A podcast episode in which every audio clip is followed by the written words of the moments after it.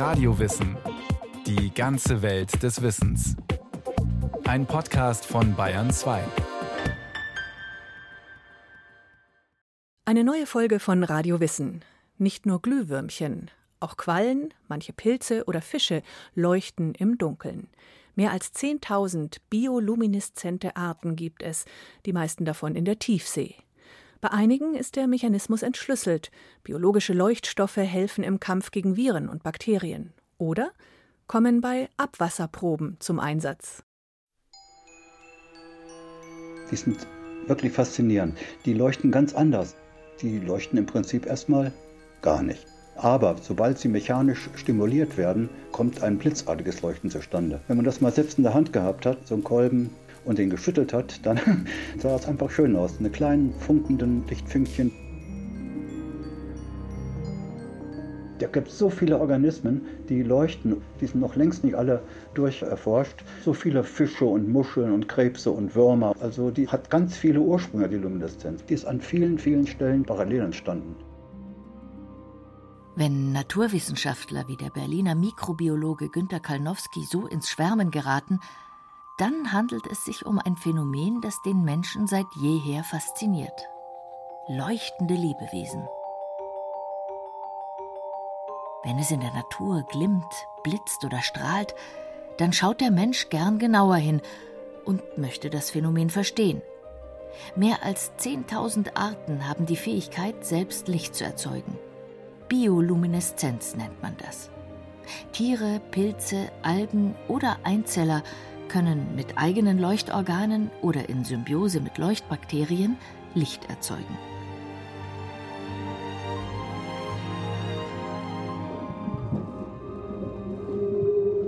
Die allermeisten leuchtenden Arten leben im Meer, wohin schon ab 60 Metern Tiefe kein Licht mehr vordringt.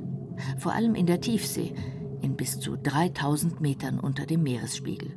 Feldforschung ist dort enorm schwierig.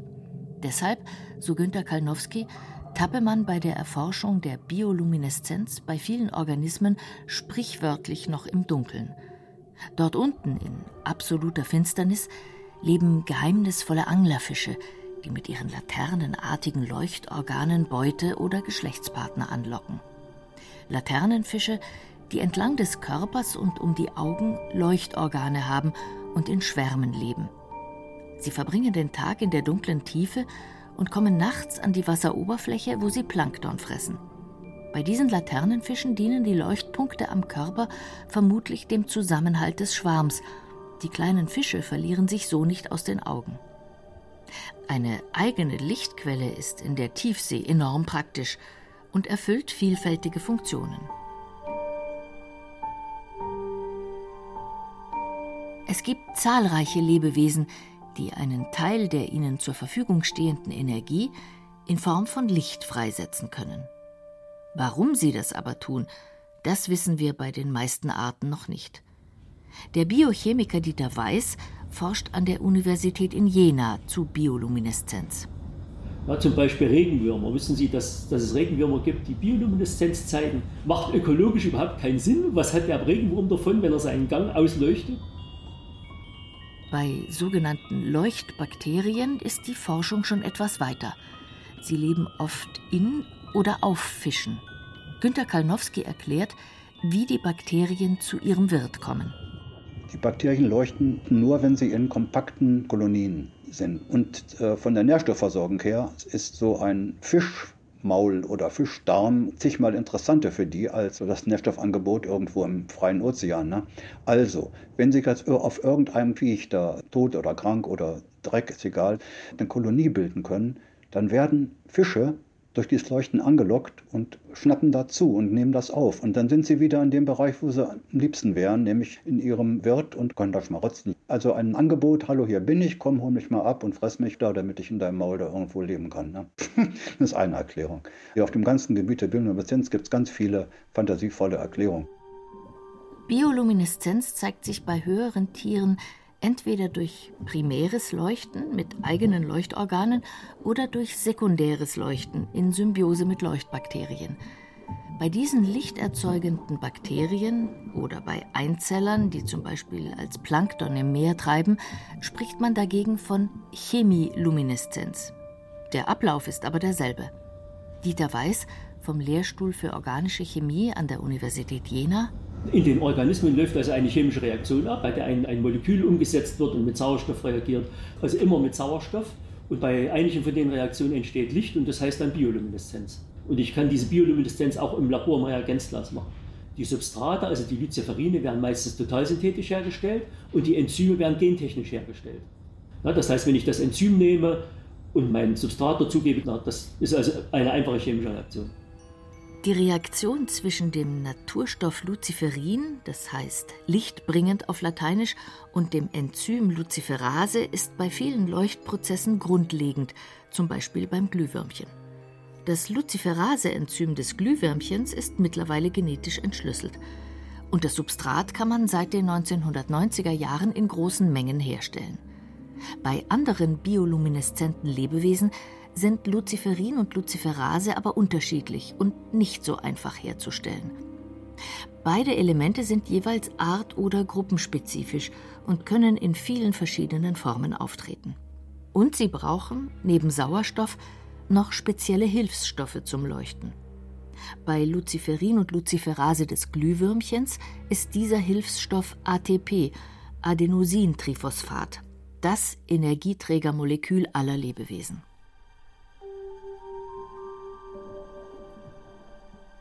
Andere Tiere, wie zum Beispiel die Leuchtqualle Equorea victoria, produzieren Licht mit Photoproteinen. Diese Qualle hat rund um ihren Körper Leuchtpunkte, die mal bläulich schimmern, mal grünlich fluoreszieren. Das grün fluoreszierende Protein der Qualle, kurz GFP, hat seinen Entdeckern 2008 den Chemienobelpreis eingebracht – es eignet sich hervorragend zur Sichtbarmachung von Prozessen im Labor und hat als sogenanntes Markerprotein die Zellbiologie enorm weitergebracht. Die Forschung hat großes Interesse daran, biolumineszente Prozesse zu entschlüsseln und für den Menschen nutzbar zu machen, denn Licht lässt sich leicht beobachten und leicht messen. Wenn Sie irgendeinen Prozess haben, wollen Sie ja wissen, ob der Prozess erfolgreich ist, ob es funktioniert hat und wie gut es funktioniert. Und da brauchen Sie irgendeinen Wert, den Sie messen können. Wir sind also mit der Lichtmessung also unglaublich präzise. Selbst geringste Lichtmengen lassen sich messen. Seit den 1990er Jahren funktionieren viele Tests mit Licht. In der Lebensmittelbranche, bei der Abwasseruntersuchung, in der Gentechnik oder in der Medizin. Zum Einsatz kommen vor allem Leuchtbakterien oder Luciferin und Luciferase des Glühwürmchens. Sie stehen der Industrie in großen Mengen zur Verfügung. Dieter Weiß. Und das wird zum Beispiel bei Hygienekontrollen angewendet. Das heißt also, der Kontrolleur nimmt also dann eine Probe mit Wattestäbchen von einer Fleischtheke zum Beispiel, ja, packt die in das Röhrchen, wo die Luciferin-Luciferase-Mischung drin ist. Es gibt Licht und das Licht wird gemessen und die Menge an Licht ist also proportional zur Anzahl der Bakterien. Dieter Weiß spricht von den sogenannten ATP-Tests, die heute weltweit verbreitet sind. Sie machen sich die Tatsache zunutze, dass Luciferin und Luciferase des Glühwürmchens das Molekül Adenosintriphosphat, kurz ATP, zum Leuchten brauchen. Das steckt in allen Lebewesen, also auch in Bakterien. Beginnt das Röhrchen also zu leuchten, heißt das, dass das Luciferase-Enzym bakterielles ATP bekommen hat. Nicht nur Schmutzbakterien können Luciferin und Luciferase sichtbar machen, auch krankheitserregende Bakterien im Körper. In der Medizin möchte man gerne wissen, wie sich Bakterien oder Viren ausbreiten im Körper. Welche Organe werden als erstes betroffen und wie wirken dann Antibiotika oder Virostatika gegen diese Viren und Bakterien ein. Man macht also dann ein gentechnisch manipuliertes Bakterium oder einen manipulierten Virus, der enthält zum Beispiel das Luciferase-Gen. Und man gibt eine Infusion mit dem Luciferin, dem Substrat, und das Licht kann man in dem lebenden Organismus sehen. Das heißt, der Organismus wird nicht vergiftet, ne? also die Ratte oder die Maus, die lebt. Und man kann die Maus dann sehen, wie die anfängt zu leuchten, in welchen Organen das Licht als erstes auftritt. Und wenn man dann ein Antibiotikum gibt, kann man dann auch sehen, wie das Antibiotikum wirkt und wie es also praktisch das Bakterium zurückdrängt, weil dann das Licht wieder nachlässt. Neben den Leuchtstoffen des Glühwürmchens sind auch Leuchtbakterien beliebte Indikatoren wegen ihrer einfachen Zucht und eindeutigen Reaktion. Sie kommen heute standardmäßig zum Einsatz, bei Wasserproben zum Beispiel. Zu einer im Labor gezüchteten Bakterienkolonie, die von selbst vor sich hin leuchtet, kommt eine Wasserprobe dazu. Ist sie verunreinigt, hören die Bakterien auf zu leuchten. Ein Zeichen, dass Schadstoffe im Wasser sind. Günter Kalnowski hat die Tests mitentwickelt. Es gab damals eine DIN-Kommission vom Deutschen Normungsinstitut. Ne? Und da gab es Sitzungen mit Industrievertretern, Behördenvertretern und auch äh, Wissenschaftlern, die DIN-Teste für den Abwasserbereich mit Leuchtbakterien normiert haben. Das ist immer noch in Gebrauch, äh, weil das zum Teil auch in Vorschriften eingegangen ist, ist halt ein sehr schneller Test. Ne? Das Problem war eigentlich den Anwendern, also sprich den Klärwerksmitarbeitern etc., die Bakterien an die Hand zu geben, denn die konnten in seltensten Fällen die Bakterien selber kultivieren. Da gab es also Anstrengungen, Trockenpräparate herzustellen, die man dann bei Gebrauch wieder reaktivieren konnte. Ähnliche Trockenpräparate sollen auch im Zweiten Weltkrieg zum Einsatz gekommen sein, vermutlich von leuchtenden Minikrebsen.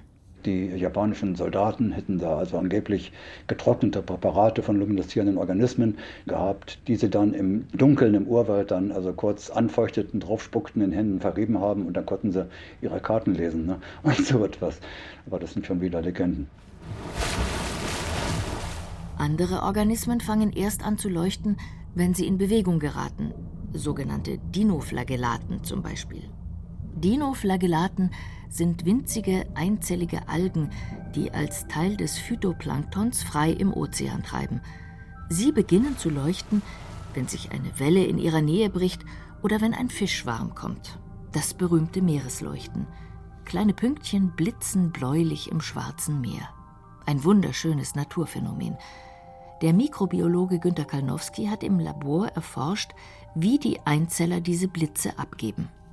Sie äh, sind am Tage dunkel, können auch gar nicht stimuliert werden. Man kann natürlich durch Lichtführung die Tag- und Nachtphase so legen, dass man natürlich nicht nachts arbeiten muss. Und äh, wenn Sie jetzt in der Phase sind, wo Sie meinen, es wäre Nacht, dann haben Sie gebildet ihre Komponenten des Leuchtens, Luciferine und Luciferasen, aber sie reagieren nicht miteinander, weil äh, das Luciferin ist inaktiviert. Um es zu aktivieren und Energie in Form von Licht freizusetzen, müssen die Zellmembranen der kleinen Algen erst in Bewegung versetzt werden. Das wollte Kalnowski standardmäßig auslösen und dann zur Anwendung bringen. Wenn jetzt eine mechanische Erschütterung kommt, dann wird die Membran kurzfristig verformt.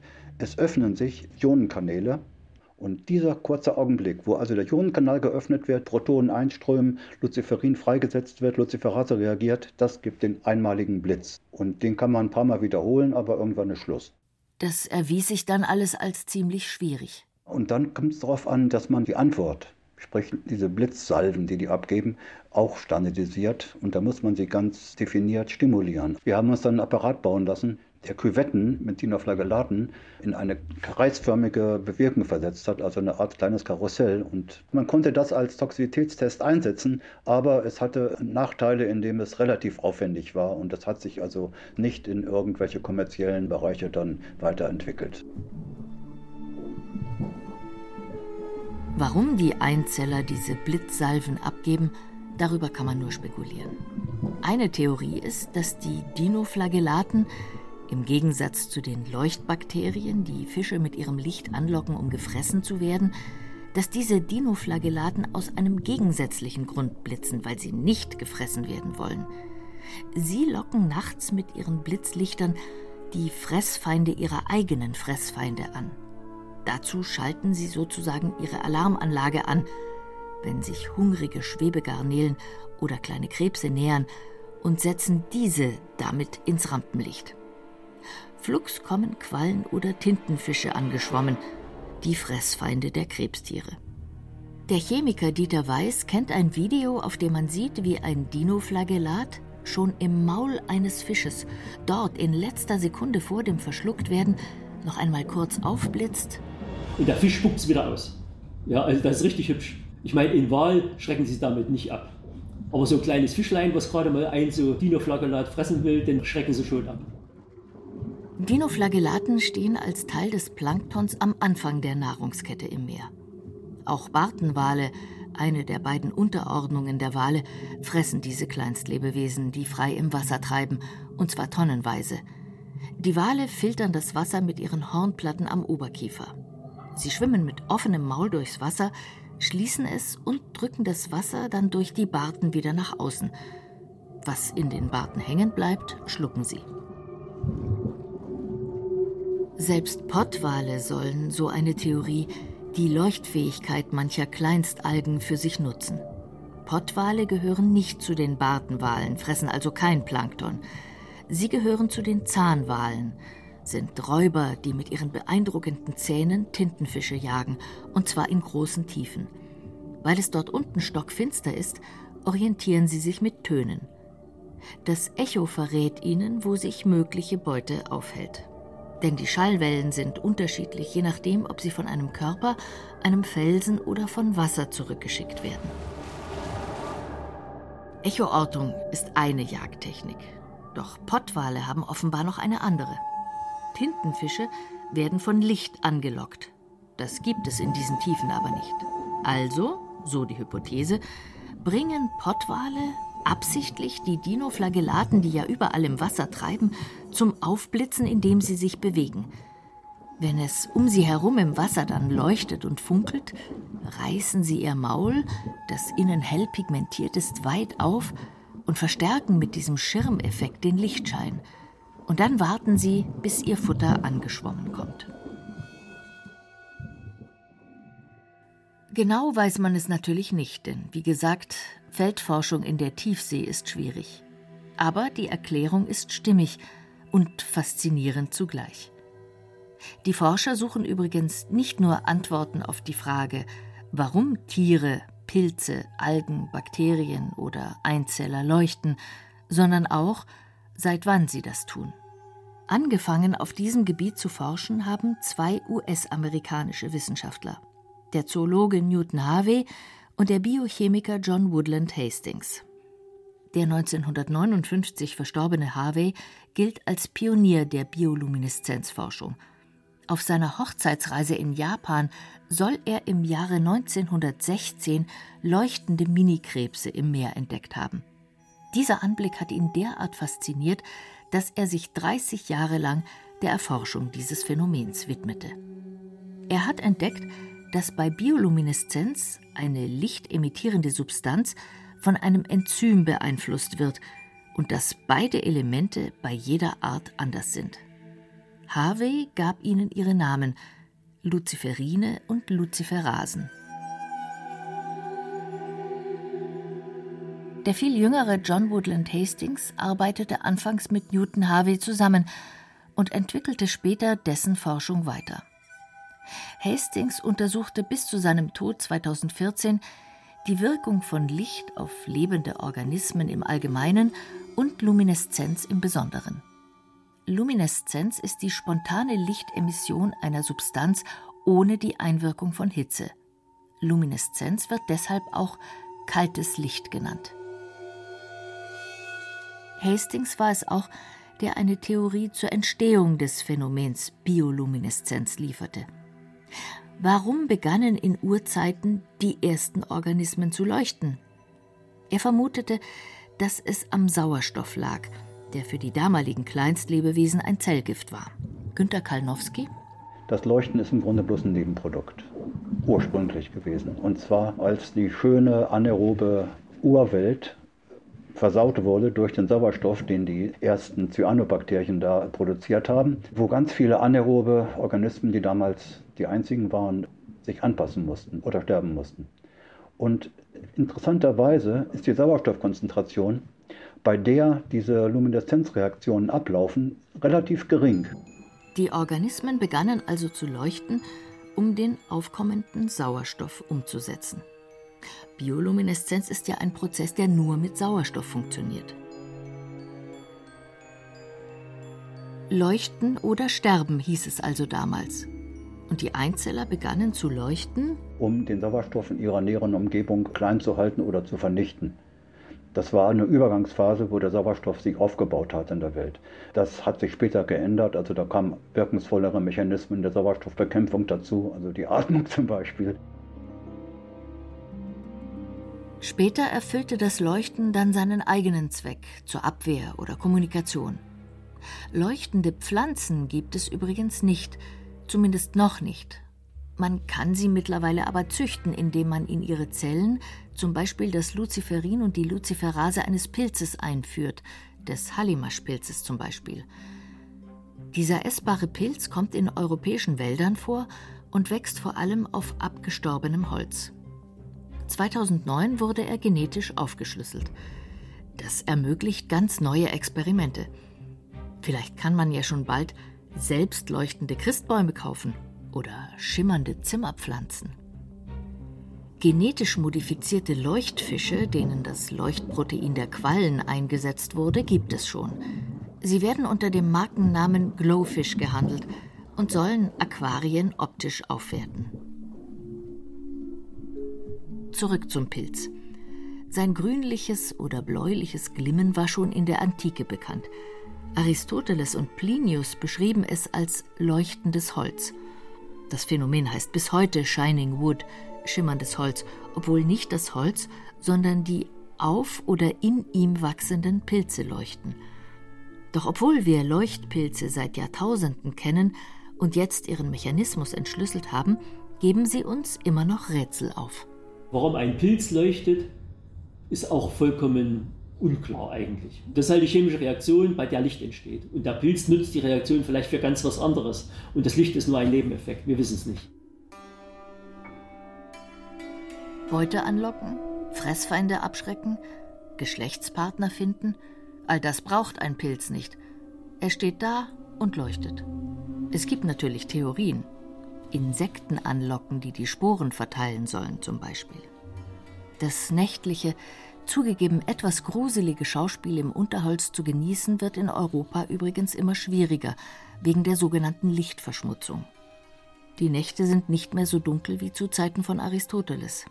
Straßenlaternen, Scheinwerfer, fast immer ist irgendwo ein künstlich erzeugtes Licht, das leuchtenden Lebewesen die Show stiehlt. Bestimmte biolumineszente Tiere könne man bei uns gar nicht mehr untersuchen, meint Dieter Weiß. Leuchtmücken zum Beispiel kennt normalerweise niemand. Ja, und wir haben versucht, die jetzt zu beobachten. Wir haben sie auch in der Nacht gesehen, aber es war nie dunkel genug. Aber hier in Europa ist es fast unmöglich, noch sowas zu finden. Biolumineszenz wird uns noch lange beschäftigen. Für die Forschung sind leuchtende Signalstoffe enorm nützlich.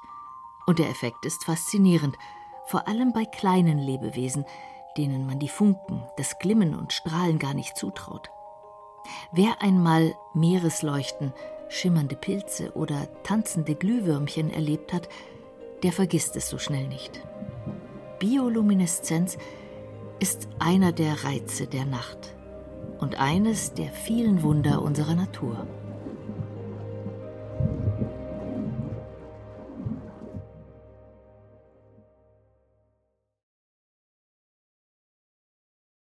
Das war Radio Wissen, ein Podcast von Bayern 2. Autorin dieser Folge Brigitte Kramer. Er sprach Irina Wanka, Technik Monika Gsänger und Peter Preuß. Regie führte Eva Demmelhuber. Redaktion Bernhard Kastner. Wenn Sie keine Folge mehr verpassen wollen, abonnieren Sie Radio Wissen unter bayern2.de slash radiowissen.